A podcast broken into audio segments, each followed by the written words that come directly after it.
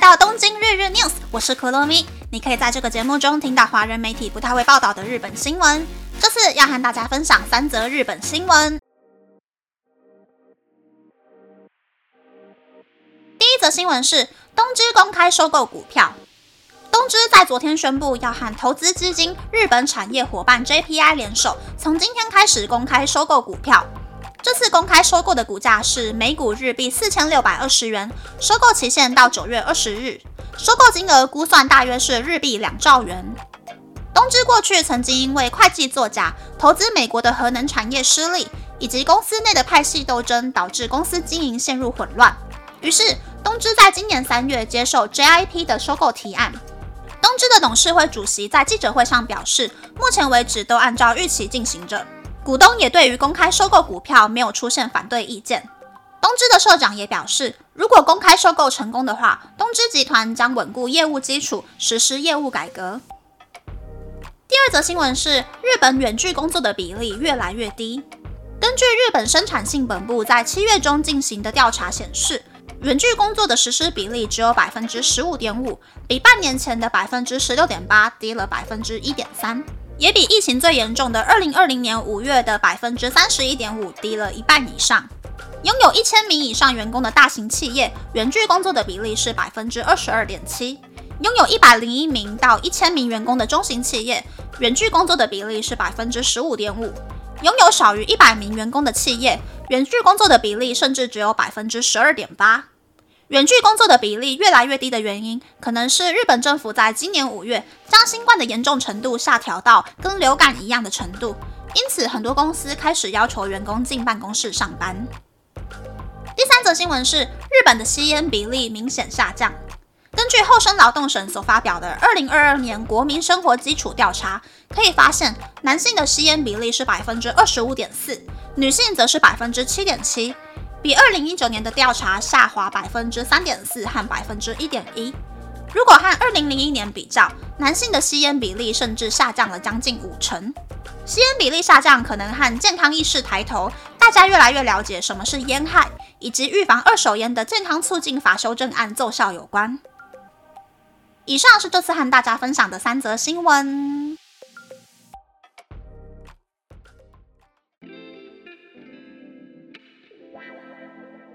的新闻是东芝 TOB 案的新闻，在第十六集有稍微介绍过东芝的经营层快要把公司搞垮的新闻，但是那个时候的节目有点惨不忍睹，惨不忍听，所以这边就稍微介绍一下东芝收购案的背景。东芝因为各种投资失利，公司严重赤字，就把最赚钱的业务卖给红海了，但是还是填不了这个钱坑，所以在二零二一年十一月，董事会就提出说要把东芝集团分成三间公司，各自专心巩固业务的提案，但是被来自美国的大股东强烈反对，所以没有办法进行这个改革。所以有一阵子，东芝就乖乖的顺着大股东的意思，朝着把公司股票下市的方向去调整经营架构。那是因为东芝的公司内部有很多不同的派系，所以就有一派说要和日本国内的私募基金联手，把已经卖出去的股票重新买回来。以公司的立场来说呢，手里的股票越多，就越有底气可以跟美国大股东吵架。但是对于美国大股东来说，就会觉得投资失败就算了，给你提意见教你怎么赚钱，结果你居然还想给我摆烂，大概就是这样。虽然现在看不出东芝在收购股票之后的下一步会怎么走，但是公司内部派系这样斗来斗去哦，最可怜的其实还是领薪水养家的员工啦。第二则新闻是进公司上班的新闻，我的远距上班比例大概是百分之四十吧，算是过得还蛮爽的。我是觉得，想要去公司的人就去公司，想要在家里的人就自己看好行事历，决定哪几天要进公司就好了。毕竟在疫情期间体验远距上班之后呢，其实大家也都各自找到了自己喜欢的上班形态啦。如果公司强迫员工说每一周要进公司几天的话，反而会让员工有一种我是不是没有被公司信任的那种背叛感。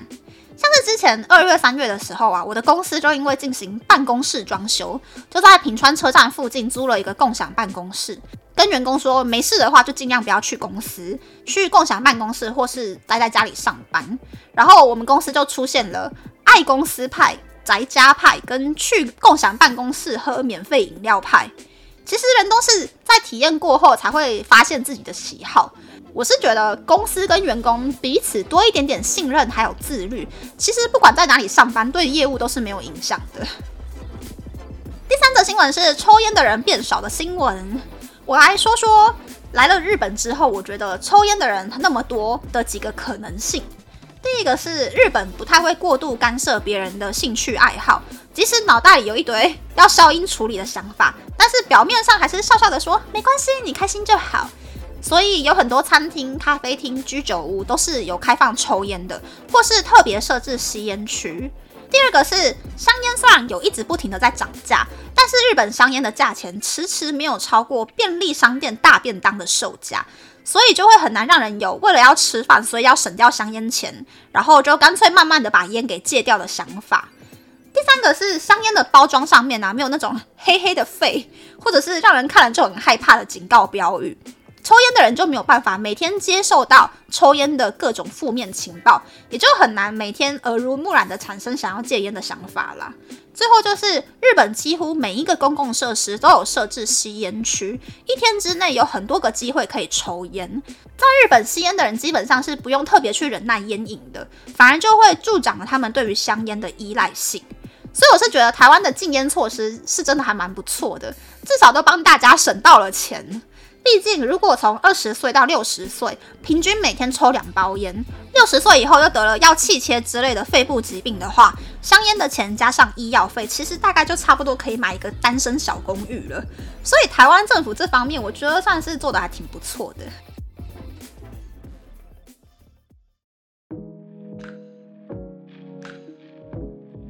接下来想和大家分享。昨天早上起床之后，我又按照了惯例看了日本雅虎的每日星座占卜，上面写财运是满分五分的四点五分，然后还写到说，在金钱方面会出现好事，会出现让我感到开心的结果。结果晚上就受到了大金主的赞助，大金主就是我爸，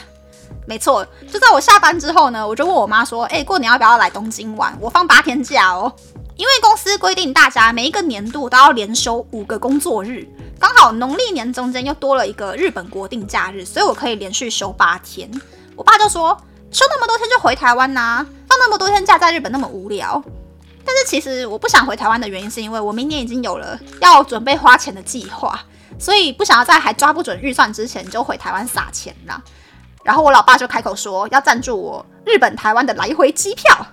于是乎，如此这般，在把晚餐呼掉之后呢，我就赶快上网找了农历年回台湾的机票。没有想到还有七个月哦，但是现在的机票就已经卖台币一万七了。感谢老爸，赞叹老爸，每次都帮女儿们出机票钱。不过冬天回台湾最难过的地方就是没有暖气可以吹了。那那么这次的分享就到这边，不知道大家喜不喜欢这样的节目呢？欢迎大家留言和我分享你的想法。喜欢这个节目的朋友，可以在 Apple、Spotify、Google、s o n KKBox、My Music、Free Story、Mixer Box 等 Podcast 平台和 YouTube 订阅《东京日日 News》，多多按赞、评分或是填写资讯栏的节目优化问卷，帮助这个节目变得更好。还可以在 Instagram 或 Search 追踪《东京日日 News》JJ Tokyo 的账号哦。拜拜。